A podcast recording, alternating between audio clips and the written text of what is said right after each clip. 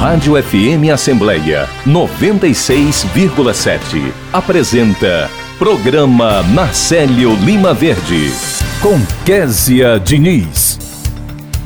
E no programa desta quarta-feira a gente conversa com a diretora comercial da área condominial, Iana Araújo, que explica a decisão do STJ de que condomínios não podem impedir que o morador possua um animal de estimação.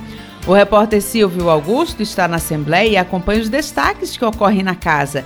Direitos do Trabalhador, com o Subprocurador-Geral do Trabalho no TST, o Dr. Gerson Marques, que fala sobre a folga no trabalho para votar durante as eleições.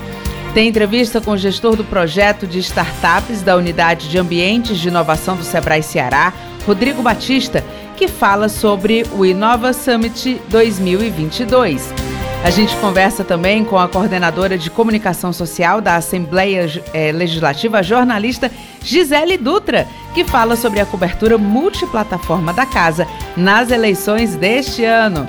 A gente também conversa com a advogada especialista em direito eleitoral, professora e palestrante, a doutora Isabel Mota, que esclarece as dúvidas, as últimas atividades permitidas na propaganda nos últimos dias que antecedem as eleições.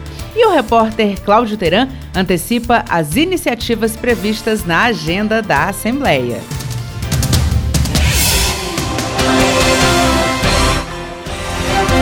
Olá, eu sou Kézia Diniz e o programa Narcélio Lima Verde da sua Rádio FM Assembleia 96,7 está no ar. Existem várias formas de você acompanhar o programa. A rádio está presente no site da Assembleia Legislativa do Ceará, você também pode acompanhar o programa por meio do aplicativo Rádio FM Assembleia, disponível para os celulares Android. Já para quem tem iPhone, é possível ouvir o nosso programa pelo aplicativo Rádiosnet. Nossa programação está no ar no podcast Rádio FM Assembleia, nas plataformas de áudio Spotify, Deezer, Apple e Google Podcasts. E para garantir, para participar do nosso programa com alguma sugestão, é só você mandar mensagem para o nosso WhatsApp. O nosso número é 859-8201-4848 e eu agradeço a você desde já pela companhia.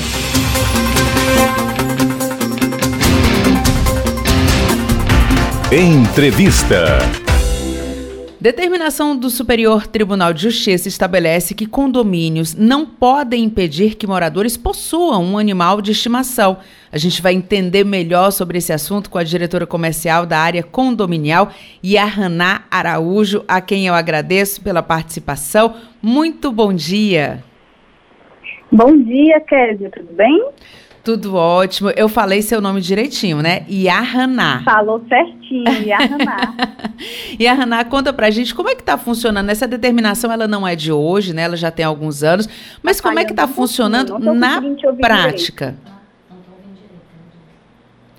Oi, você não tá me ouvindo direito? Não, não estou conseguindo te ouvir direitinho, tá falhando. Vou falar um pouquinho mais alto para ver se você consegue me entender. Eu queria que você contasse para a gente como é que está o funcionamento dessa determinação na prática. Pronto, Kézia. Essa determinação ela continua vigente, certo? E vem sendo respeitada. Afinal de contas, o Brasil é o quarto país mais populoso falando de pets. Em torno de 136 milhões de animais, né? O cão, quer dizer, hoje em dia, ele é considerado um membro familiar. Então, graças a Deus, essa determinação vem sendo respeitada e se mantendo dentro da normalidade, né? Aqui e acolá acontecem algumas eventualidades, mas vem se mantendo na normalidade. Agora, a gente, enfim, tem essa discussão, como eu disse, essa é, não é uma decisão de hoje, né? Já tem alguns anos, e a gente sabe que os conflitos eles vão surgindo, né? Porque como você disse, tem um caso ou outro, enfim. Agora, caso um morador seja impedido de ter o um animal na sua unidade, quais medidas ele pode tomar? Ele pode ingressar na justiça para ter esse direito garantido? Com certeza, Kézia. Caso o morador seja impedido, ele tem que procurar de forma imediata o síndico e a administradora do seu condomínio para poder entender o motivo e argumentar, né? Que contra dados e fatos não tem o que se fazer. Então ele argumenta que essa proibição ela é ilegal, né? e conforme o diálogo vai se desenvolvendo, acredito que ele vai conseguir. Caso não consiga, não, infelizmente não pode, continua, aí ele tem que ingressar de forma judicial contra o condomínio para que possa ser acatada essa decisão. É, agora pensando aqui numa vida em condomínio, né? Tem a, a, atividade que você, enfim, né? É a sua vida, é a sua casa, você coloca ali as suas regras, mas existem as áreas que a gente chama áreas de circulação comuns, né? Que são ali de todos os condôminos. É, o condomínio, mesmo permitindo, porque a lei determina, mesmo permitindo que exista um animal na unidade é, habitacional, ela pode impedir de alguma forma ou barrar a presença de um animal nessas áreas de circulação comum? Kézia, é assim, o condomínio ele não pode proibir né, os animais de circular nas áreas comuns, ele pode regulamentar. Um exemplo, um pet dentro da brinquedoteca com várias crianças, não é legal. Às vezes ele fica estressado, fica irritado com barulho e tem o instinto animal, né?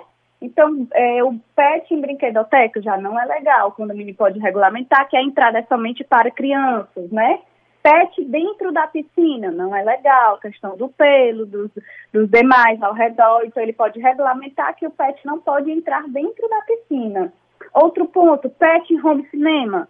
Às vezes, o pet masculino, ele urina para determinar que aquele local é dele, né? Então, não fica legal por tratar de almofadas, então, o condomínio pode regulamentar nesse sentido, mas proibir o cão de circular nas áreas comuns ou então proibir o cão de andar em solo somente no braço, aí realmente não pode. Então, existe a regulamentação e não a proibição. É para ter o um convívio harmonioso com os demais, né? E quando a gente fala em convívio harmonioso, a gente sabe que existem direitos, mas também existem deveres, né? E nesse caso, quais são os deveres dos donos dos animais? Olha, um dos principais, que eu julgo principal, sempre transitar com o gão utilizando guia, certo? Outro ponto importantíssimo para a saúde e bem-estar de todos, limpar os dejetos dos animais. Porque, infelizmente, você vai passear com o seu cãozinho e ele vai fazer, né? Às vezes o cão não faz dentro da só faz fora. Então, você tem por obrigação de limpar os dejetos, os dejetos dos animais. Até mesmo a urina, porque hoje existem produtos que transformam a urina do cão em areia. Você vai, recolhe a areinha, coloca no saco e joga fora. Fazer cessar também os latidos. Às vezes o cão tem um latido excessivo. O cão tem como obrigação de cessar esses latidos para poder manter a paz e o equilíbrio no ambiente. Como que a gente faz isso? É tentando investigar a causa. Por que, ele está latindo muito? Às vezes ele está estressado, é falta de passeio. Então, o cão ele tem por obrigação fazer cessar esses latidos, né? A gente tem que buscar, que um meio termo na convivência. Quanto mais harmoniosa, melhor. Então, a gente tem que fazer a nossa parte e os demais também fazerem a sua, né?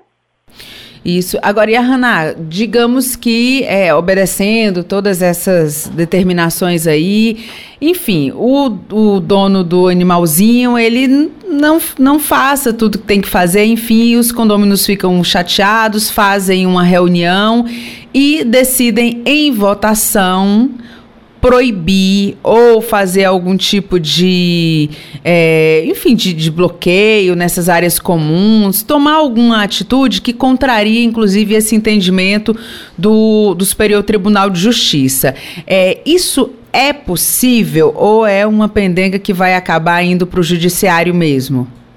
Judicial, porque não se pode, o condomínio é regido de leis internas, porém não podem ser superiores as demais leis, né? Código Civil, a, justamente as decisões do STF, enfim, não pode ser contrária a isso. Então, se isso acontecer, desde que o meu cão não traga condições insalubres para o ambiente, o condomínio não pode proibir. Ai, foi de uma decisão da Assembleia, tudo bem, vai, você aciona o condomínio de forma judicial pra, para o entendimento e derrubar essas questões. Tá ótimo, muito bem entendido. Os cãezinhos nesse momento estão bem felizes, viu, Yahana, com a sua, com a sua orientação aqui. Agradeço muito a sua participação. A Yahana Araújo, a diretora comercial é, de área condominial, conversou aqui com a gente. Muito obrigada, viu, Yahana, pela obrigada sua participação, você, pelas suas informações e muito bom dia para você. Obrigada, um bom dia. Agora, 8 horas e 9 minutos. Animais em condomínio. A questão de animais em condomínio é controversa. Há convenções de condomínio que toleram a presença de aves, animais de pequeno porte, como gatos, ou raças pequenas e médias de cachorro. Há casos em que a convenção do edifício proíbe e cobra multa por infração à norma. Nesse caso, resta ao dono do animal recorrer à justiça para reverter a cobrança da multa e até possibilitar que o animal permaneça no local. Os juizados especiais cíveis costumam ser favoráveis aos donos de animais, mas há a alternativa de tentar alterar a convenção ou o regimento interno durante uma assembleia extraordinária. Exerça sua cidadania, conheça e reclame seus direitos. Uma dica da Proteste Associação Brasileira de Defesa do Consumidor. Mais informações no site www.proteste.org.br. Apoio Rádio FM Assembleia 96,7. Direitos do Trabalhador. E está na hora do quadro conduzido pelo pós-doutor e professor da Universidade Federal do Ceará, o Dr. Gerson Marques, que atua no Tribunal Superior do Trabalho como subprocurador-geral. Doutor Gerson, mais uma vez, que alegria ter o senhor aqui no nosso programa. Muito bom dia, seja bem-vindo. Conta pra gente qual o tema de hoje. Bom dia, Késia. É uma satisfação estar aqui e ser recepcionado por você com essa alegria, essa disposição matinal. Que bom cumprimentando aqui todos os nossos queridos e queridas ouvintes. Hoje nós vamos falar sobre a folga no trabalho para votar. Em período eleitoral não se fala de outra coisa, né, Kézia? Senão de eleição. Pois é, nós também não vamos fugir dessa regra, não. Hoje nós vamos falar um pouquinho sobre as faltas ao trabalho para fim de votação que será no domingo. Pois bem, o dia das eleições é um dia cívico, é um dia de exercício da cidadania, toda a sociedade deve contribuir para que esse, esse dia seja democrático, que todos possam participar dele livremente, alguns na condição de eleitores, outros na condição de candidatos ou candidatas, né? Enfim, e todos devem contribuir para que este dia seja um dia realmente o dia da pátria. E considerando que o voto pela Constituição ele é obrigatório, sim, é obrigatório pela Constituição. Inclusive, quem não votar pode ser punido, né?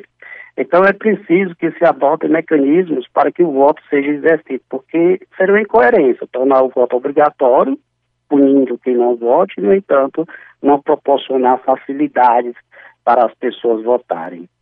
E nesse contexto, cabe observar primeiramente que o Código Eleitoral, ele tipifica como crime impedir ou criar qualquer tipo de obstáculo à votação e que a Justiça Eleitoral tem, inclusive, o poder de requisitar trabalhadores, trazer mesários, por exemplo, né, para auxiliar nesse dia de eleição. E, às vezes, isso envolve também uma, alguma, alguns encontros de capacitação antes, né? E essa função também pode se dar na modalidade voluntária, quando o próprio trabalhador se oferece à Justiça Eleitoral para ser mesário, por exemplo. Então, esse serviço é prestado à Justiça Eleitoral, ele não é remunerado, né, salvo no auxílio alimentação, que não é grande coisa, não é mais suficiente para se alimentar durante o dia, mas não é remunerado. Então, como a Justiça Eleitoral faz, como a legislação eleitoral faz, ela determina que esses dias de trabalho prestado à Justiça Eleitoral sejam compensados, né, com folgas em dobro. Então, quem for mesário no dia no domingo, dia 2, é, por esse dia em que trabalhar, tem direito a dois dias de folga é, correspondentes. Já no referente ao comparecimento para votar, o empregado tem direito a faltar ao serviço para comparecer às urnas. E isso envolve o tempo de votação, o tempo em que ele permanecer na fila, é, para quem vota em outra localidade, o tempo de percurso de ida e volta, e tanto é assim que a Justiça Eleitoral dá uma declaração no final do, do voto ao eleitor para que ele apresente ao seu patrão e se justifique, né? Embora as eleições ocorram no domingo, e a legislação fez isso, já pressupondo que o, no domingo muitos setores não funcionam, mas ainda há alguns setores que funcionam nesse dia, como uma parte do comércio, bares, restaurantes, é, serviço de vigilância, né? Então, o trabalhador desses setores que funcionam no, no domingo deve comunicar ao patrão sobre o seu deslocamento para votar, se for o caso, votar fora, para votar fora. Os que votarem na mesma localidade, a empresa deve elaborar uma escala de trabalho, elaborar os turnos para permitir que os trabalhadores votem e, ao mesmo tempo, a atividade empresarial né, não pare, continue funcionando. E isso é possível harmonizar esses interesses, interesses das empresas com o interesse cívico. E, portanto, Kevin, estamos já partindo aqui para o encerramento, o exercício do direito de votar e ser votado não pode ser impedido pelas empresas, pelos empregadores, aliás, por ninguém. Está na função cívica proporcionar que os trabalhadores manifestem livremente este direito consagrado constitucionalmente, como qualquer uma pessoa também não pode ser ciado no seu direito de votar. Portanto, domingo, que nós tenhamos eleições justas, democráticas e, sobretudo, quer e ouvintes, sem violência. Que Deus queira que assim seja. Bom dia. Bom dia, doutor Gerson. Vai ser sim, se Deus quiser aí, a gente vai ter um domingo de eleição com tranquilidade, é isso que todo mundo espera. E você que está nos acompanhando, se você tem alguma dúvida sobre o seu direito como trabalhador, manda sua pergunta aqui para o nosso WhatsApp. Nosso número é 859-8201-4848. O doutor Gerson Marques poderá esclarecer a sua dúvida no quadro Direitos do Trabalhador. Agora, 8 horas e 15 minutos. Trabalho doméstico é trabalho e tem direitos. Se a trabalhadora doméstica estiver convivendo com pessoas contaminadas ou com sintomas de Covid-19, ou se alguma pessoa do local de trabalho estiver com o vírus, alguns cuidados devem ser tomados. Dispensar a trabalhadora mantendo a remuneração durante o isolamento, reservar espaço adequado para o isolamento caso ela more no trabalho, mantendo o salário. Se alguém estiver com Covid-19 no trabalho, a empregada empregada deve ser dispensada de realizar a limpeza do cômodo em que a pessoa está isolada. Em caso de qualquer violação de direito, denuncie. Denúncias podem ser feitas pelo www.npt.mp.br ou pelo aplicativo MPT Pardal. Trabalho doméstico é trabalho e tem direitos. Uma campanha do Ministério Público do Trabalho. Apoio Rádio FM Assembleia 96,7. Entrevista. Fortaleza será palco do maior evento gratuito de inovação já realizado aqui no estado. E é sobre esse assunto que a gente conversa com o gestor de projetos de startups da Unidade de Ambientes de Inovação do Sebrae Ceará, o Rodrigo Batista. Rodrigo, seja muito bem-vindo ao nosso programa. Muito bom dia para você. Bom dia, é uma satisfação estar falando com vocês mais uma vez. E aí, minha saudação para você e para todos os seus ouvintes. Rodrigo, conta para a gente como é que vai ser a edição desse evento 2022, um evento que será certamente grandioso, já está reunindo a atenção de muitas pessoas interessadas em participar. Conta para a gente o que é que tem de novidade. Bom, bacana. O Inova Summit Negócios vai ser, de fato, um grande evento, um evento que a gente é, vai ter toda a comunidade de empreendedorismo inovador mobilizada. É, e nada mais do, do, que também fazer esse evento né, numa data muito, muito simbólica pra, para o SEBRAE e para todos os micro e pequenos empresários. Afinal, o dia 5 de outubro é o Dia Nacional da Micro e Pequena, e pequena Empresa. Então vai ser um momento também da gente é, é, comemorar e celebrar os resultados que esses empresários estão é, é, entregando é esse momento em que o Sebrae completa 50 anos e está vislumbrando aí mais 50 anos para, para o futuro. Então, nos próximos dias 4 e 5 de outubro, aqui em Fortaleza, Ceará, a gente vai realizar o Inova Summit Negócios. A partir das 13 horas iniciamos o credenciamento e a partir de 14 horas a gente vai ter uma programação técnica extremamente valiosa, extensa, com vários temas interessantes para as startups, para estúdio de jogos e também para micro e pequenos empresários dos segmentos tradicionais.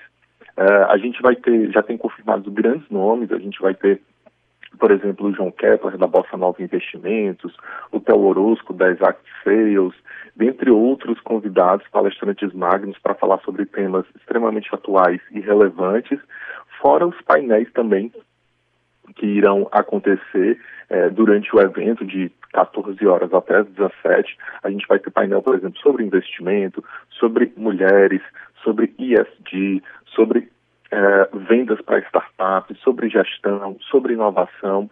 Então, com uma programação técnica muito rica. Além disso tudo que vai estar acontecendo, a gente vai ter, já tem confirmado aí quase 200 startups, ou seja, startups e estúdios de jogos, né, 200 modelos de negócios inovadores que vão estar lá com stand, expondo seus produtos, expondo suas, suas empresas numa grande feira de negócios. Então, vai ser um, um primeiro evento é, onde a gente vai ter todas as comunidades de inovação. É um evento que a gente está congregando em todo o estado do Ceará. Então, desde as comunidades de inovação aqui de Fortaleza, como do interior do estado. Então, vai estar todo mundo mobilizado é, e junto no mesmo espaço. Vai ser um momento para troca, para benchmark. Vai ser um momento também que muitos empresários vão expor em um grande evento pela primeira vez, de forma acessível, né? Porque a gente sabe que nesses eventos para você viajar, ter deslocamento, mobilizar até o próprio time, né, a equipe, tem todas essas dificuldades. Então a gente vai ter um evento aqui em Fortaleza e vai propiciar, vai dar essa oportunidade para essas, essas empresas e vai ser o, momento do protagonismo, né? Todo mundo vai se mostrar e vai é, colocar, digamos assim, o seu, o seu, o seu produto, a sua empresa ali em evidência. Rodrigo, você falando dessa questão, né, de, de, de, tanta gente ali envolvida, com um objetivo comum, eu imagino a integração de todo esse setor produtivo empresarial aqui no Ceará e também, obviamente, um evento como esse, ele vai fomentar novos negócios, né? Sem dúvida. É, se a gente parar para pensar, muitas dessas startups, é, elas têm produtos e serviços que são é, que tem muito como a gente fala, né, que tem muito encaixe com as micro e pequenas empresas. Então, eu vou dar um exemplo. Eu conheço uma startup que vai estar lá expondo, uma não, algumas, elas têm uma série de serviços para para trabalhar a saúde do trabalhador. Então, por exemplo, é, consultas, é, assistência, assistência médica, assistência psicológica, assistência funeral. Algumas empresas, micro e pequenas empresas, sobretudo, ela não tem aquele valor em caixa, ela não tem aquela capacidade de investir, digamos assim, num grande plano de saúde para todos os seus funcionários. Como nós sabemos que médias e grandes empresas conseguem. Mas aquela micro e pequena empresa quer trazer aquele benefício para o seu, seu empregado, né? quer reter o seu empregado, quer trazer uma, uma melhor, digamos assim, uma maior qualidade, né? trabalhar o seu employee brand, né? a sua marca. E aí, tendo acesso a esses serviços de startups, por exemplo, eu conheço startup que oferece consultas é, com o clínico geral de forma online é, por R$ 9,90. Tem pacotes a partir de R$ 9,90, ou seja, muito acessível, porque a, a startup consegue empregar essa tecnologia na sua oferta de produtos e dessa forma baratear, dessa forma diminuir o custo. E aí uma micro e pequena empresa dessa pode acessar esse serviço, dentre outros, eu estou dando um exemplo, e aí trazer esses benefícios para si, ou até mesmo é, automatizar uma pesquisa de satisfação, ou até mesmo é, implementar, por exemplo, uma ferramenta de chatbot no seu atendimento, para que seu atendimento no WhatsApp seja mais eficaz, seja mais sério, ele consiga dar escala. Então, assim, são uma série de serviços que eu estou dando exemplo que startups oferecem que podem ser é, é, adquiridos por micro e pequenas empresas. Outros exemplos, estúdios de jogos. Ah, Rodrigo, eu tinha, tenho muita vontade de construir meu site, quero colocar, é, por exemplo, a minha, o meu restaurante ou o meu hotel no metaverso. Né? Então, quero que o, que o turista lá de outro estado do país ou até de outro, de, de outro país possa entrar no meu site e possa ver como é o hotel, como vai ser a experiência de forma 3D. É possível, é, o estúdio de jogo consegue fazer isso. Então, tudo isso são, são serviços que vão fazer com que essas micro e pequenas empresas se tornem mais competitivas, agregando valor, agregando inovação e coloque essas empresas de fato é, é, é, em um momento de aumentar sua base de clientes, aumentar sua receita e ter essa capacidade de crescimento. Então, tudo isso vai ser possível dentro desse, desse, desse evento, que vai ser uma grande feira de negócios para esses modelos de negócios inovadores. Nós estamos conversando com o Rodrigo Batista, que é gestor do projeto de startups da Unidade de Ambientes de Inovação do Sebrae aqui no Ceará. Rodrigo, conta para a gente agora, dá o caminho aí para quem estiver interessado, como é que faz para se inscrever? Bom, ó, é só acessar o site novasummitnegócios.com.br. Lá a programação já está completa, você consegue acessar e tem os links é, de visitante, de expositor e para o hackathon. Porque dentro do evento a gente vai fazer uma série de outros eventos dentro, dentro do evento. É tipo isso mesmo. E aí você pode se inscrever como visitante. É, a inscrição é totalmente gratuita, você tem que colocar só aqueles dados básicos, né? Nome, e-mail, CPF, ok? Como eu disse, nos dias 4 e 5 o credenciamento começa a partir das 13 horas e o evento vai acontecer no centro de eventos aqui em Fortaleza. É, como, é, como expositor, a gente encerrou as inscrições ontem, tá? Então já tem muita gente pedindo, Rodrigo Abre, eu queria trazer minha empresa, eu queria trazer minha startup. A gente está avaliando se vai prorrogar ou não, porque a gente já teve um, uma, uma prorrogação mas assim, a gente encerrou ontem as inscrições para expositor, a procura foi muito grande, mas a gente também já está nas últimas vagas para o Hackathon, que é uma maratona de desenvolvimento que a gente vai ter dentro do evento, tá certo? Então a gente tem esses dois links disponíveis, todos os dois a inscrição é gratuita, basta acessar o site novasummitnegócios.com.br e ter acesso a todo esse, todo esse conhecimento, grandes nomes, investidores, empresários e também se conectar com o mundo da inovação. É, é, é, é bom salientar é, que o Ceará está cada vez mais avançando, que está cada vez mais, digamos, é, é, é crescendo no, no, que diz respeito a essas novas práticas de inovação, seja por iniciativas do SEBRAE, mas também iniciativas de todo o ecossistema de empreendedorismo inovador. Novos hubs de inovação, que vários hubs vão estar presentes lá no, no, no evento, é, vários mais coworkings, mais incubadoras, mais programas de pré-aceleração, mais programas de aceleração. Então, tudo isso está trazendo benefícios para o, para, para o Ceará, né? colocando o Ceará dentro da nova economia. E um sintoma sintoma disso é que o Ceará, por exemplo, em termos de número, tem despontado em relação ao Nordeste no número de startups, né, na captação de investimentos. Se a gente falar só o mês passado, o que a gente teve notícia foram investimentos na ordem de 10 milhões de reais em startups aqui do Ceará. Uma que recebeu 2 milhões e meio de investimentos na sua segunda rodada de investimento, que foi noticiado, que foi a startup Suri, by Chatbot Maker, e a gente também teve a startup Talos, né, de Maracanã, que foi vendida por 6,5 milhões. Então, só isso foram 10 milhões de reais de atração de investimento para o Ceará na premiação do Startup Awards, né, feita pela Associação Brasileira de Startups, o Ceará está bombando, está é, é, sendo representado em várias categorias dessa, dessa, dessa premiação. Então, assim, o Ceará está muito no caminho certo, é, o Ceará está se inserindo dentro dessa nova economia, é retenção de talentos, são novos empregos dessa nova economia, investimento para o Ceará, e o Ceará, de fato, só tem a ganhar, porque dessa forma a gente vai conseguir produzir um Estado sustentável, um Estado é, rico, um Estado produtivo, um Estado que consegue é, trazer esse bem-estar social para a sua população. Rodrigo Batista, gestor do projeto de startups da Unidade de Ambiente de Inovação do Sebrae Ceará, falando aqui com o nosso programa sobre o Inova Summit 2022, evento que acontece agora nos dias 4 e 5 de outubro. Muito obrigada pela sua participação, Rodrigo. Sucesso aí nesse evento que com certeza será grandioso. Obrigada e muito bom dia. Muito obrigado, bom dia, um abraço a você e a todos os seus ouvintes. Até a próxima. Agora 8 horas e 27 minutos. Nas cidades e também no campo, muitos cearenses dizem não às fake news, às notícias falsas na internet, como o Franzé, que planta café em Guaramiranga. Eu já sei. Fake news é nome difícil para boato, mentirada. Mas aqui no meu sítio, internet é para ajudar não para espalhar esses perigos. Assembleia Legislativa do Estado do Ceará, na defesa do cidadão e da sociedade, compartilhando com você o combate às notícias falsas na internet.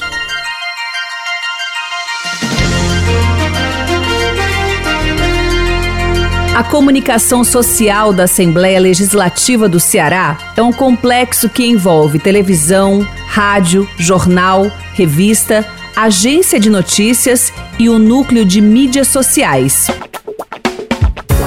O núcleo de mídias sociais é o setor especializado na comunicação instantânea, no acesso rápido, na troca de informações, nas perguntas diretas e nas respostas imediatas.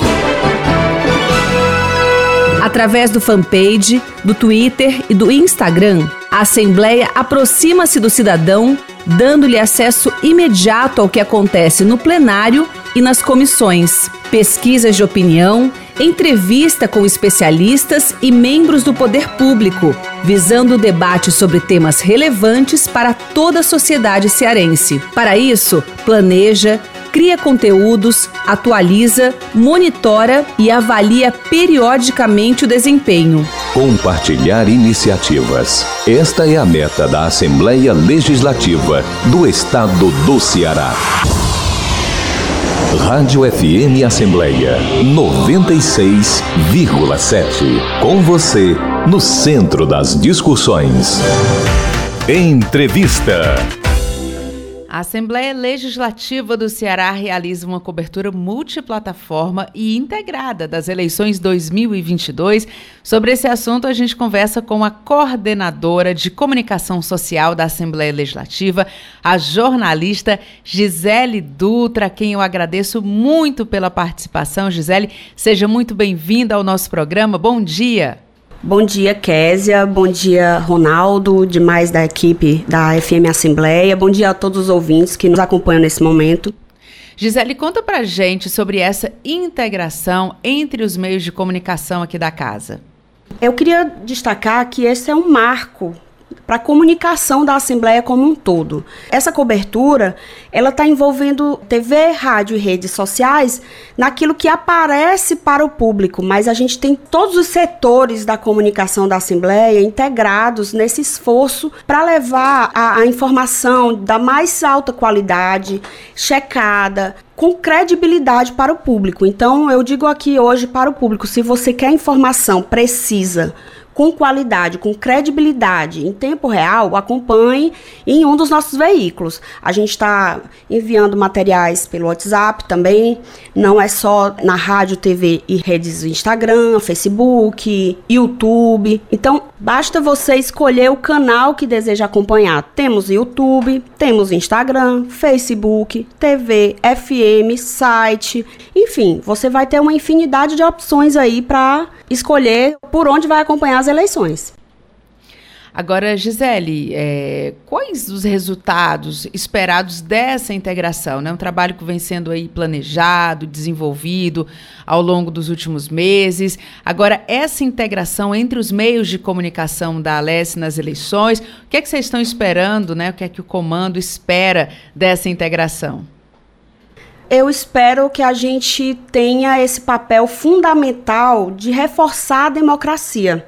Uma democracia que hoje sofre ataques de diversos setores, as instituições sofrem ataques. Então, é importante a gente consolidar, enquanto comunicadores de um modo geral, jornalistas, radialistas, todas as pessoas envolvidas na comunicação, de reforçar a nossa democracia, de reforçar esse momento que é exercer a cidadania, que é votar.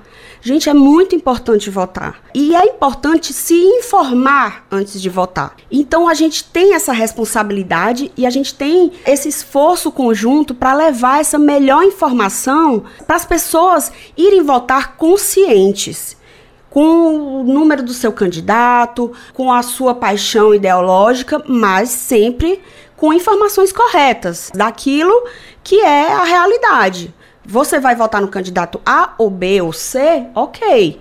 Mas procure se informar antes e se informe de fontes seguras. Então a gente pretende dessa forma se consolidar ainda mais como fonte segura para a população. E o que a gente está fazendo, na verdade, é deixando mais fácil para o público chegar a essa informação. Nós estamos levando em diversos canais um material, uma informação de qualidade então, eu acho que a grande novidade é justamente essa facilitação de toda essa informação que as pessoas podem receber. Elas vão receber nas mãos delas. Você vai pegar no seu celular aqui, você vai receber um link na hora pelo WhatsApp, você vai poder clicar e abrir no YouTube, e abrir no, no Facebook, no Instagram, ou pode entrar na FM Assembleia, na TV Assembleia, pelo site ou pela TV mesmo. Então, é importante a gente fazer chegar essa informação de qualidade para as pessoas, porque às vezes a pessoa até quer informação de qualidade, mas às vezes nem sempre essa informação é tão fácil de chegar a ela. Então a gente tem esse esforço, tem esse compromisso de fazer essa informação chegar às pessoas, uma informação séria, checada, porque nós temos grandes profissionais aqui, eu quero ressaltar o trabalho desses profissionais, tanto aqueles que estarão à frente das câmeras, como aqueles que estão por trás. Temos profissionais, fotógrafos, publicitários, designers, produtores, jornalistas, redatores, profissionais que estarão nesse esforço conjunto no dia da eleição, para que você não vote de forma enganada. Vote dentro da sua ideologia, mas vote com consciência, com informação, seguro daquela sua decisão. Isso é muito importante. Você está acompanhando a entrevista com a coordenadora de comunicação social da Assembleia Legislativa, a jornalista Gisele Dutra. Gisele, quero agradecer muito pela sua participação e desejar um bom dia de trabalho para você. Eu que agradeço aqui a participação, né? É um prazer enorme. Eu estou sempre atrás das câmeras, dos microfones. Eu queria só destacar que a gente está num caminho sem volta nessa coisa da tecnologia. E eu espero que essa seja a primeira de muitas coberturas que nós vamos fazer, sempre cada vez mais integrados. A comunicação da Assembleia entrou de fato numa nova era e nós esperamos cada vez mais ter esse esforço conjunto. Né? Eu ressalto mais uma vez, parabenizo todo o esforço de todas as equipes, de todos os setores da comunicação da Assembleia, certo, pessoal? Então, um grande abraço a todos. Vão tranquilos votar, né? Vamos na paz, porque a guerra não leva a nada. E cada um vota conforme a sua consciência. Grande abraço. Obrigada, Gisele. Essa foi a coordenadora de comunicação social da Assembleia Legislativa conversando com a gente aqui, a jornalista Gisele Dutra. Agora 8 horas e 35 minutos e a gente vai conversar com o repórter Silvio Augusto, que está aqui na Assembleia Legislativa e traz novidades para a gente. Bom dia, Silvio. Bom dia, Kézia. Bom dia a todos.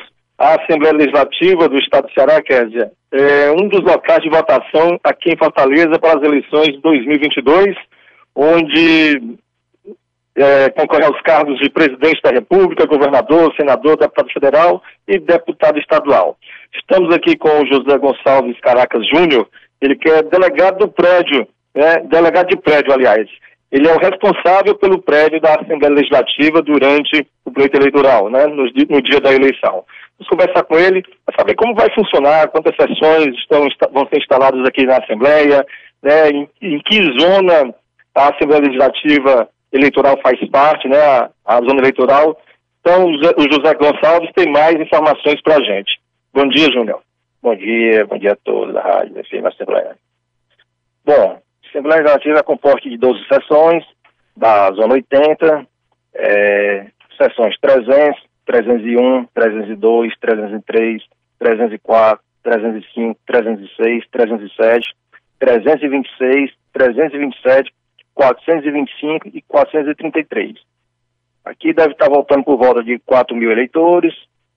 E aí, a partir de hoje, começa o, o trâmite aqui. Hoje deve estar recebendo as urnas aqui na Assembleia. Quando for no sábado, a gente faz a organização das sessões eleitorais, que vai acontecer lá no anexo 2, da, da Unipass, primeiro e segundo andar. E domingo é propriamente o dia da, da, das eleições. Júnior, e a partir das 8 horas da manhã, a Assembleia vai estar aberta no domingo, né, para que comece a votação.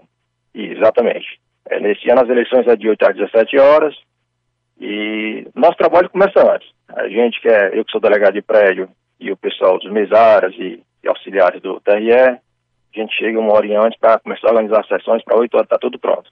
Esse trabalho de organização das eleições é, na Assembleia, ela começou quando? Bom, a, a, parte organizacional é desde a concepção que eles que o TRE vem aqui na, na, nos locais que tem, que são que vai ter eleição e faz a, pro, a né, que a gente chama, que vê se tem, tem condições de, de, de, abrigar uma sessão eleitoral. E aí esse trabalho começa desde meados do, do primeiro semestre, em torno de, de junho, maio, junho, eles começam a visitar os locais, visitando se tem acessibilidade, se tem condições, se os locais vão, vão oferecer a estrutura necessária para as eleições. Lembrando para o eleitor que vota aqui na Assembleia que desde a eleição passada a, aqui na Assembleia acontece no edifício anexo 2. É, exatamente. Mas desde a eleição passada já está no anexo 2. É um prédio novo, é um prédio que tem acessibilidade, tem elevador, tem escadas, é, tem toda a infraestrutura, é uma sala de aula, é, tem toda a infraestrutura, tem ar-condicionado nos, nos, locais da, das sessões, então assim, tem toda a infraestrutura necessária para uma boa votação. Muito obrigado. Conversamos com José Gonçalves Caracas Júnior, que é delegado de prédio, né, o responsável pelo prédio da Assembleia Legislativa durante né, a votação do dia 2 de outubro para os cargos de presidente da República, governador, senador, deputado federal e deputado estadual. Só dando uma reforçada aqui, Kézia, sobre é, que a Assembleia, né, o Poder Legislativo Estadual faz parte da 80 Zona Eleitoral e aqui funcionam 12 sessões eleitorais. 300, 301, 302, 303, 304, 305, 306, 307, a 326, 327, 425 e 433. Essas sessões estão instaladas no edifício da Escola Superior do Parlamento Cearense, anexo 2 da Assembleia, na rua Barbosa de Freitas, número 2674, 2674. Lembrando que a votação acontece das 8 às 17 horas. Rádio FM Assembleia com você no centro das discussões. Obrigada pelas suas informações. Esse foi o repórter Silvio Augusto, que está aqui na Assembleia Legislativa, vendo ali os bastidores, tudo que acontece na casa. O Silvio traz com atualizações aqui para o nosso programa. Agora, 8 horas e 40 minutos. A equipe de comunicação da Alesse se prepara para o maior exercício da nossa democracia: Eleições 2022. Vamos juntas e juntos ouvir a pluralidade de vozes cearenses e acompanhar o processo eleitoral em uma cobertura multiplataforma. Rádio, TV e mídias sociais da Alesse em rede, entregando em suas mãos informações verificadas e atualizadas dos pleitos. Prepare-se para votar. Use o seu direito à informação. O seu voto é ponto de partida para o exercício da cidadania. Alesse. Informação certa é democracia. No século XIX foram criadas as primeiras empresas especializadas em abastecer os jornais com notícias. São as agências de notícias, que têm como clientes os veículos de comunicação de massa. Com o avanço das tecnologias de comunicação, principalmente depois da internet, multiplicou-se a quantidade de notícias circulando diariamente. Sintonizada com esses avanços, a Assembleia Legislativa do Ceará criou sua agência de notícias para noticiar as atividades parlamentares que repercutem na vida dos cearenses.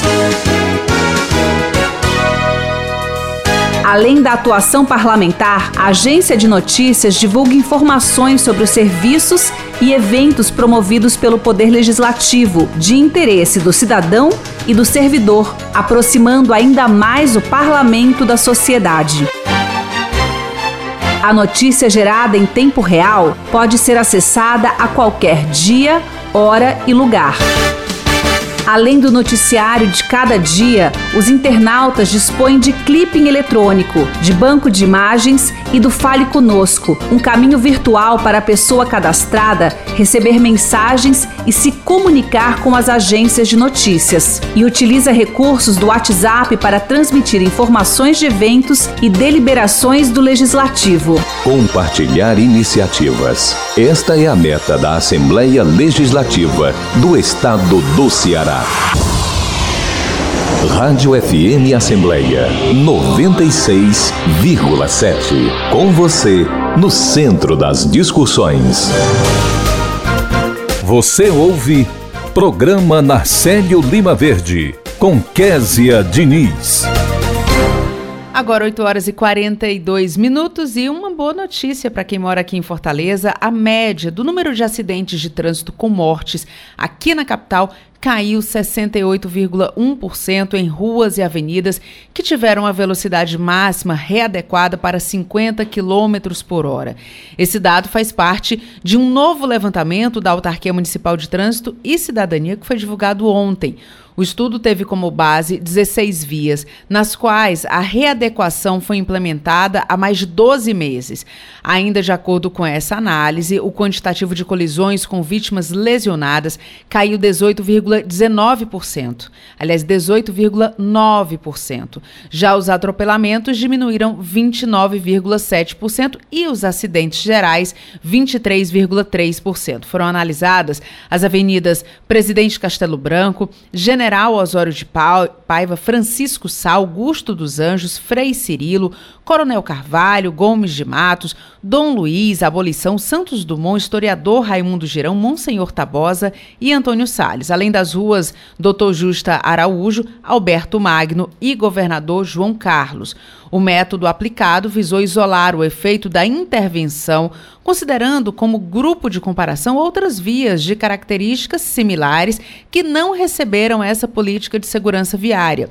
De acordo com a AMC, o objetivo da readequação de velocidade é reduzir a gravidade dos sinistros que acontecem em Fortaleza e garantir a segurança de todos os usuários, principalmente dos mais frágeis, como pedestres e ciclistas. Agora, 8 horas e 44 minutos. Entrevista.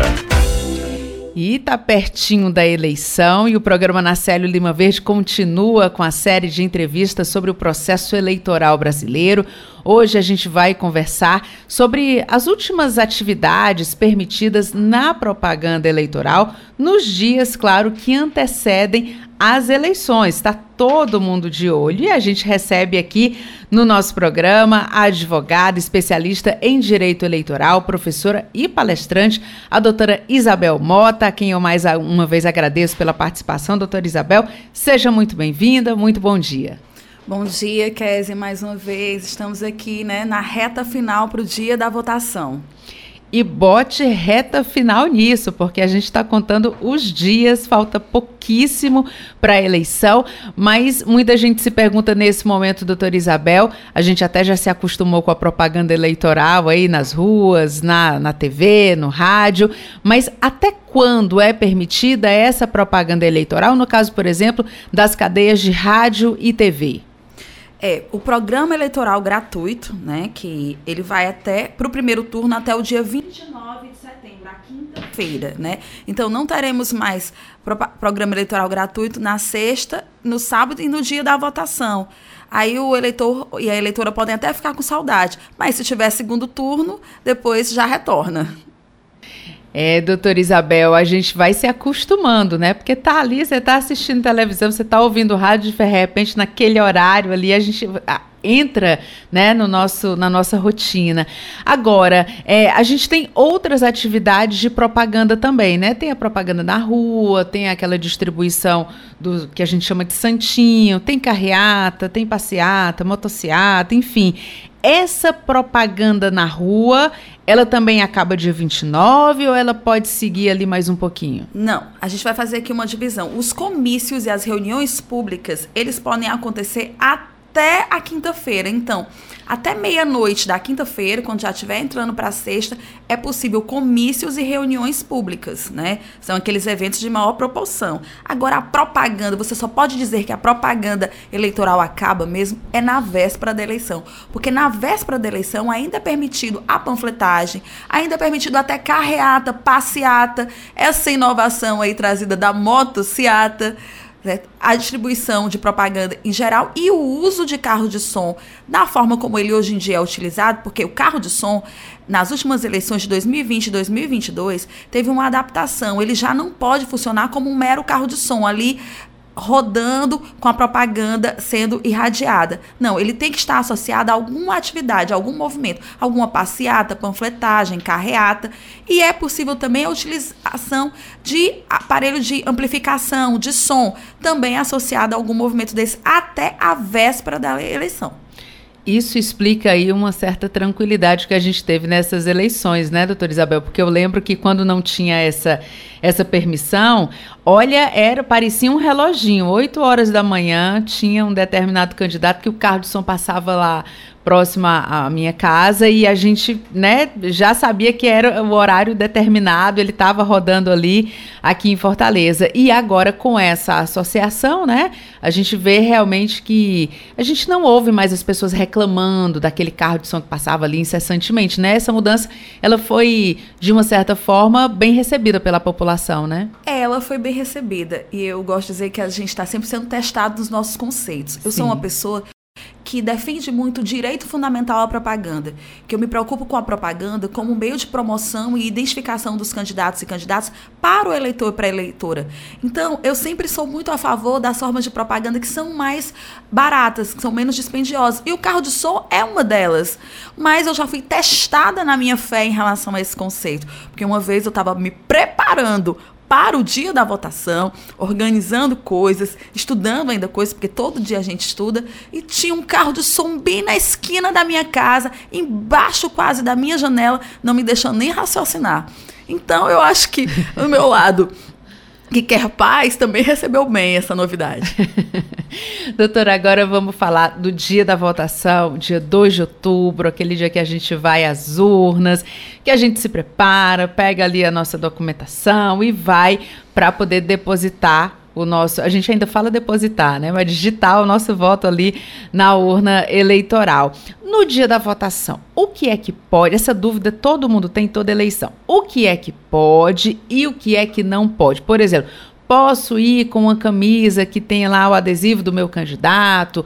Não posso, isso é propaganda, não é? Conta pra gente o que é que pode e o que é que não pode. Antes de dizer o que pode e o que não pode, eu já vou dizer o que é que deve.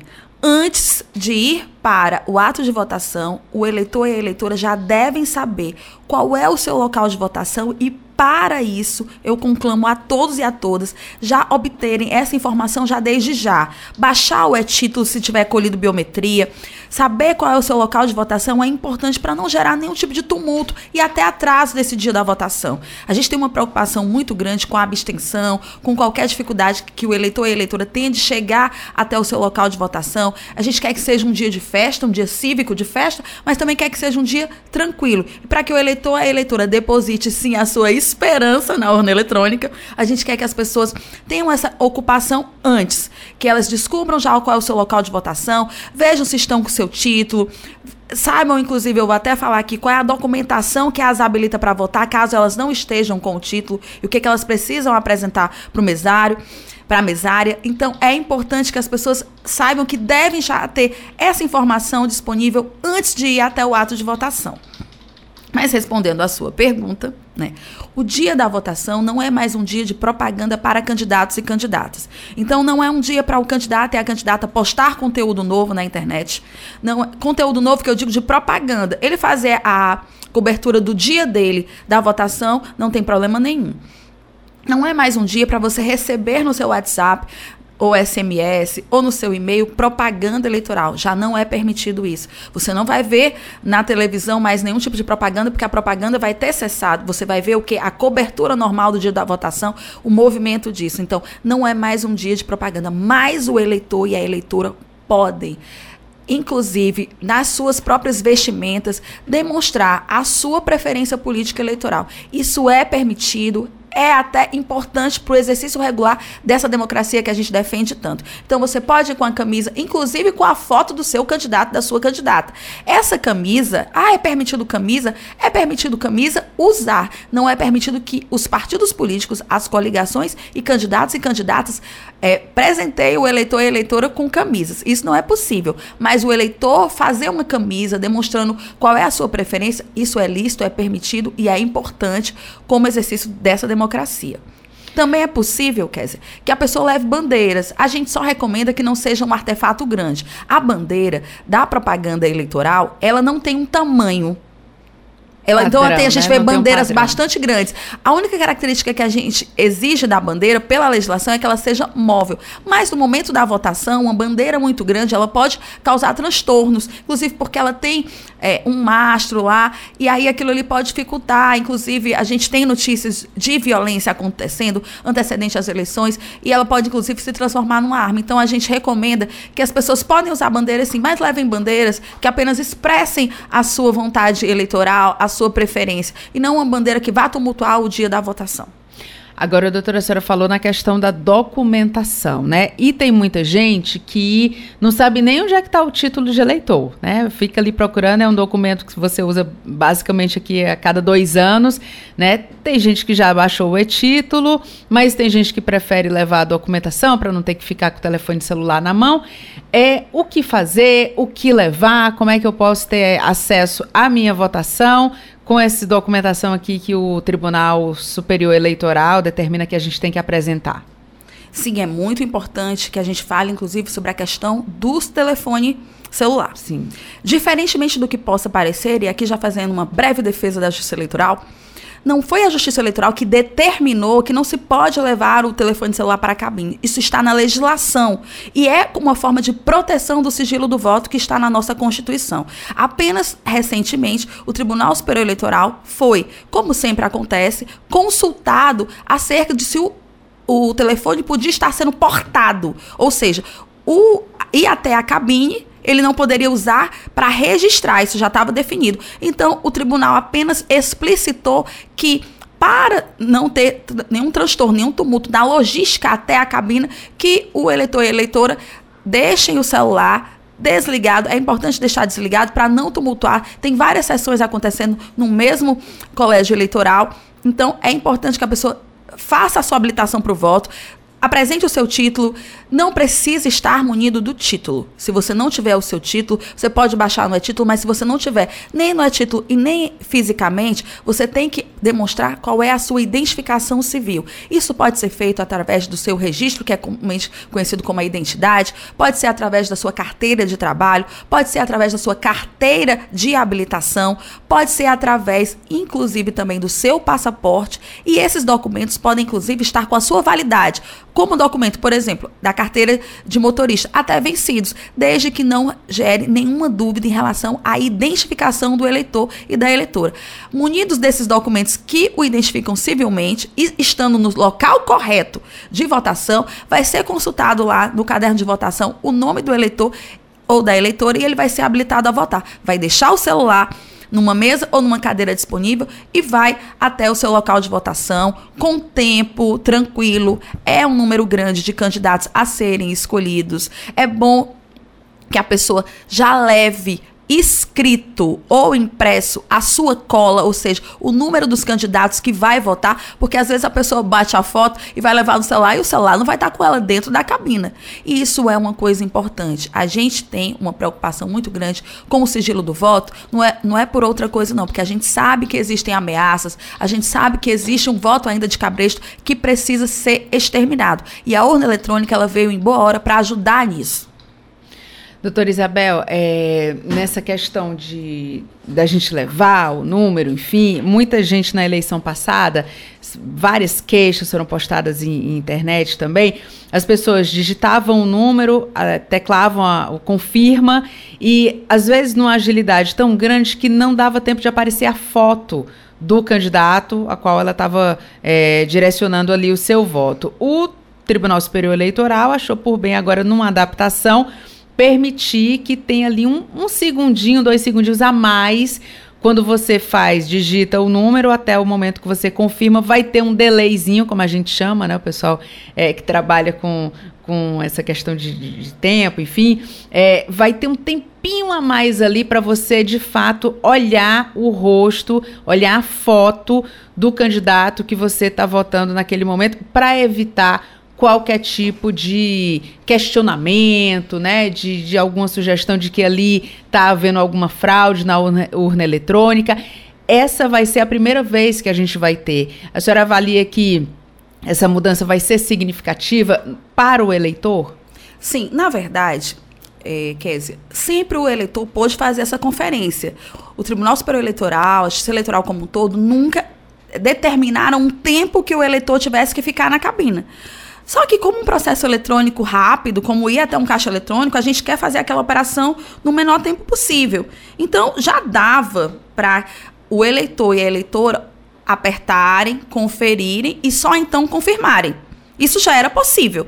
O que foi explicitado pela Justiça Eleitoral é que ele, ao final, ele confira mesmo se a vontade dele foi expressa corretamente, para que ele ainda tenha tempo de fazer alguma coisa. Mas se ele já tiver confirmado, ele não vai poder dar esse voto, não. Então, a gente orienta as pessoas que primeiro saibam a ordem de votação. Eu vou falar aqui até a ordem de votação, Sim. porque isso era o que gera muito problema nessa questão de dizer, ah, não apareceu a foto do meu candidato.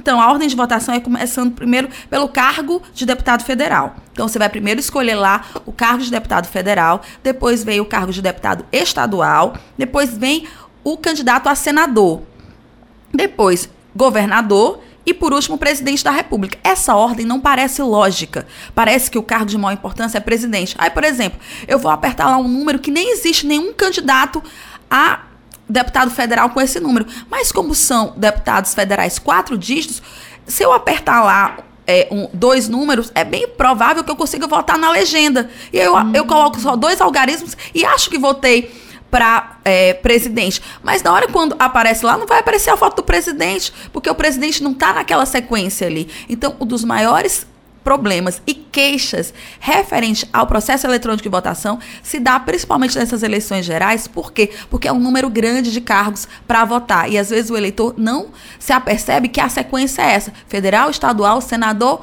governador e só então presidente da República. E aí isso gera realmente transtornos. Ah, eu apertei lá número tal e não aparece de jeito nenhum. Essa urna fraudada? Não o sistema eletrônico de votação nunca se provou uma fraude efetiva contra ele. Tentativas há, mas todas elas foram prontamente coibidas pelas camadas de segurança do sistema. Então, é importante que o eleitor saiba essa ordem, deposite a sua esperança na urna de forma tranquila, digite, confira se sai a foto, veja se está na sequência correta e só então confirme, porque ao confirmar, ele realmente ele vai estar tá encerrando o processo eletrônico de demonstração da vontade política dele ali perante a urna. E no domingo, faltam quatro dias, domingo os eleitores vão às urnas, nós vamos também, mas nós vamos também tirar um tempinho para estar tá aqui na programação especial que a Assembleia Legislativa vai fazer a cobertura integrada, multiplataforma. A doutora Isabel vai estar com a gente nesse dia também participando. Então, doutora Isabel, eu agradeço a sua participação hoje, mas já deixo aqui o até logo, né? Até domingo, faltam quatro dias. Eu agradeço demais a oportunidade, Kézia. Foi muito bom revê-la. Foi muito bom estar aqui. Acho que a gente pode ter contribuído bastante com que o eleitor e a eleitora saibam como é que o processo funciona, fiquem mais seguros, fiquem mais tranquilos e fiquem mais atentos. E no dia da votação a gente vai estar aqui. Eu vou passar o dia trabalhando, mas vou passar aqui também na cobertura de vocês. Eu parabenizo desde já pelo cuidado, pelo zelo, que eu estou vendo que cada detalhe está sendo pensado com carinho e com profissionalismo. Muito obrigada. Obrigada, doutora Isabel. Doutora Isabel Mota, que é advogada especialista em direito eleitoral, professora e palestrante. Obrigada, doutora Isabel. Bom dia. Agora, 9 horas e 1 minuto. Num país democrático, o voto de cada cidadão tem o mesmo poder. E você sabe quem torna isso possível? A Justiça Eleitoral. Ela é responsável por organizar, realizar e julgar as eleições. A Justiça Eleitoral é composta pelo TSE, TREs, juízes e cartórios eleitorais. O Tribunal Superior Eleitoral fica em Brasília, onde ocorre o julgamento final das ações eleitorais e o planejamento de toda a estrutura das eleições. Os tribunais regionais eleitorais estão em todas as capitais e julgam as ações eleitorais do seu estado, além de fazer a apuração e realizar grande parte do processo eleitoral. Já os cartórios eleitorais estão em milhares de municípios e fazem parte do dia a dia da população, prestando vários serviços aos eleitores. Então, quando ouvir falar em justiça eleitoral, lembre-se de quanta gente está por trás dela, trabalhando pela democracia e para que a voz de cada brasileiro seja ouvida. Justiça Eleitoral, a justiça da democracia. Apoio Rádio FM Assembleia 96,7. Você ouve Programa Narcélio Lima Verde com Késia Diniz. E nós voltamos agora para conversar com Cláudio Teran, que está aqui nos estúdios com a gente. Cláudio Teran, muito bom dia. Muito bom dia, Kézia Diniz, bom dia a você, bom dia ao amigo ouvinte da nossa FM Assembleia. Cláudio Teran, o que é que você traz de novidades aqui para os nossos ouvintes? Kézia, olha, muito interessante as novidades assim em relação ao funcionamento da casa. O, o, foi questionado até, a gente, muita gente nos pergunta e nos demanda sobre o funcionamento da Assembleia nesse período, considerando que tem aí 15, 20 dias que a gente não tem sessão plenária nem tem é, comissões técnicas em andamento. Pois é, mas o pessoal que trabalha lá está trabalhando. E o que, que acontece? A Assembleia Legislativa, de acordo com dados que eu coletei lá no Departamento Legislativo, a Assembleia está com a sua pauta em dia. Por quê? Porque a Assembleia sempre ela delibera matérias eh, durante a semana e ao mesmo tempo ela vota quando tem sessão, pelo menos uma sessão por semana é destinada a dia de votações. Então, por conta disso, não tem assim nenhuma pauta do Poder Legislativo nesse momento que esteja, vamos dizer assim, pendente de apreciação. Né? O que tem, por exemplo, o, o orçamento do Estado para o próximo ano, ele já está na Assembleia, ele está sendo, é, é, ele foi distribuído para as diversas comissões técnicas, ele vai ser discutido e emendado pelos senhores e as senhoras deputadas, mas isso pode ser feito a partir do final eh, do processo político, das eleições. Né? Portanto, a Assembleia, de acordo com o Departamento Legislativo, na retomada das atividades, vai estar em plenas condições de tocar sua pauta, providenciar a apreciação e a votação de matérias. O outro tema é o seguinte: a Assembleia Legislativa sempre foi, faz muito tempo que é, vamos dizer assim, sessão eleitoral. Mas desde o ano 2020 nós tivemos uma mudança. A mudança foi porque era no edifício deputado Adalto Bezerra, o edifício principal da Assembleia, que era sediada a sessão eleitoral. E em 2020, por conta da pandemia, por conta da Covid, as pessoas inclusive nem se recordam, né? Mas aquela eleição chegou-se a discutir a possibilidade de adiamento de não haver a eleição. A eleição acabou sendo atrasada e ela foi acontecer já no mês de novembro, né? E muita gente não se lembra disso. E naquela ocasião, quando o TRE veio aqui na Assembleia, conversou com a mesa diretora da casa e tudo, e com os técnicos da Assembleia, é, chegou-se à conclusão de que, por segurança, era muito melhor fazer no anexo 2, né? Que é o edifício José Euclides Ferreira Gomes Júnior que é o anexo 2 aqui da Assembleia, onde funciona a Unipasse e outros departamentos. Foi tão bom e deu tão certo que a, o, o, Tribunal Regional Eleitoral, nessa eleição de 2002, também, de 2022, também decidiu, junto com a Assembleia Legislativa, que o melhor lugar, inclusive para entrada e saída de pessoas, é o anexo 2. Portanto, fica o anexo 2 agora como o espaço da Assembleia Legislativa para a sessão eleitoral. E vai funcionar no terceiro andar do prédio. Então, quem chegar tem entrada muito fácil, muito simples, vai ter toda a segurança para o eleitor, para o votante, e ali tem elevadores e tem escadarias para se dirigir até o terceiro andar, onde vai estar montado todo o staff, toda a estrutura do TRE com as urnas eletrônicas e, obviamente, que aquele cidadão e cidadã que tem sessão eleitoral na Assembleia Legislativa irá votar, irá cumprir com o processo democrático que é Diniz, num espaço muito bom, muito amplo, muito arejado e muito fácil de entrar e sair. E os eleitores estarão lá no anexo, mas nós estaremos aqui, Cláudio Teran, levando a cobertura especial multiplataforma, integrada, rádio, TV, mídias sociais, para que os eleitores é, acompanhem tudo que está acontecendo, né? Pois é, isso é interessante também, Kézia, porque veja, a Assembleia Legislativa ela é um universo, né? Porque além do, do plenário com os deputados, além das comissões técnicas, a Assembleia tem toda uma estrutura hoje que funciona e que é um organismo vivo de atuação da casa. E o setor de comunicação social, ele se agigantou, né? Se a gente fizer um comparativo, vamos com o que existia, por exemplo, na década de 70, na década de 80. Hoje nós estamos com a alta tecnologia acompanhando tudo o que se passa na Assembleia. E num processo eleitoral como esse, que, mo que mobiliza não só o Ceará, mas todo o país, a FM Assembleia, a TV Assembleia, o portal da Assembleia, mídias sociais do Poder Legislativo se unem para uma cobertura inédita multiplataforma. E esse trabalho ele vai unir esforços de muitas mãos. Nós tivemos uma reunião de trabalho ontem, que foi comandada pelo Rafael Luiz Azevedo, que é o coordenador da FM Assembleia, e nesse momento a gente olhava para as pessoas e estava todo mundo junto e misturado. TV, rádio, portal, internet. E profissionais das mais variadas idades, experiências e expertises, vamos dizer assim, para usar uma palavra da Bonito, moda. né? hein? Eu adoro essa palavra, né? e o, o, o objetivo é qual? O objetivo é transmitir para o público, né, para quem escutar, para quem assistir, para quem acompanhar nas redes sociais, para quem estiver na tela que for possível, a, a FM Assembleia, TV Assembleia, Portal Assembleia vão estar todos juntos fazendo uma inédita cobertura. É um desafio para nós profissionais, porque todos nós temos uma história com eleições, né? Eu e você, eu e o Ronaldo César, eu e a Cássia Braga, todos nós temos uma história para contar para os nossos netos sobre, ah, eu trabalhei naquela eleição, ah, eu estava lá, ah, eu acompanhei aquele momento. E dessa vez é mais um desafio justamente por isso, por esse sistema, por essa atuação multiplataforma, vai ser um desafio enorme e para mim, especificamente, vai ser mais um rostinho bonito na TV Ceará. é, e quem quiser acompanhar dia 2 de outubro, estão todos convidados para acompanhar a nossa programação.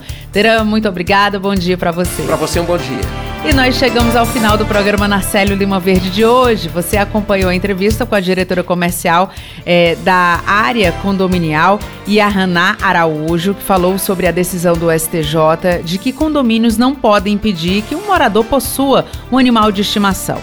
Também conversamos com o gestor do projeto de startups da Unidade de Ambiente e Inovação do Sebrae Ceará, Rodrigo Batista, que falou sobre o Inova Summit 2022.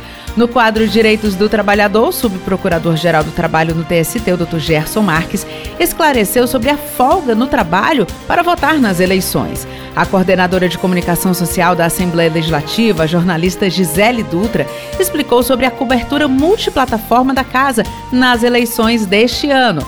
E a advogada especialista em direito eleitoral, professora e palestrante, a doutora Isabel Mota, falou sobre as últimas novidades permitidas, aliás, as últimas atividades permitidas na propaganda nos dias que antecedem as eleições.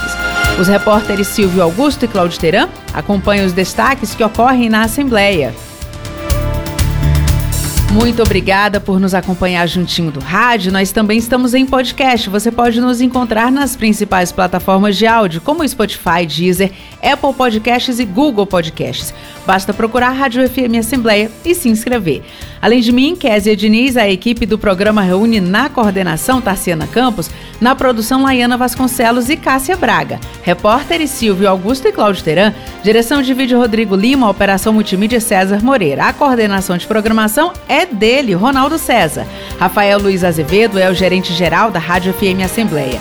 E para participar do nosso programa enviando algum comentário ou sugestão, anote o número do nosso WhatsApp, 859-8201-4848. Obrigada a você que nos escuta pela audiência. O programa Narcélio Lima Verde volta na próxima terça-feira. Mas claro, nosso encontro está marcado numa programação super especial domingo, a partir das 8 horas da manhã, na Rádio FM Assembleia, na TV Assembleia e nas mídias sociais da Assembleia Legislativa, tudo em rede, ao vivo, integrado. E eu espero você. Até lá. Tchau.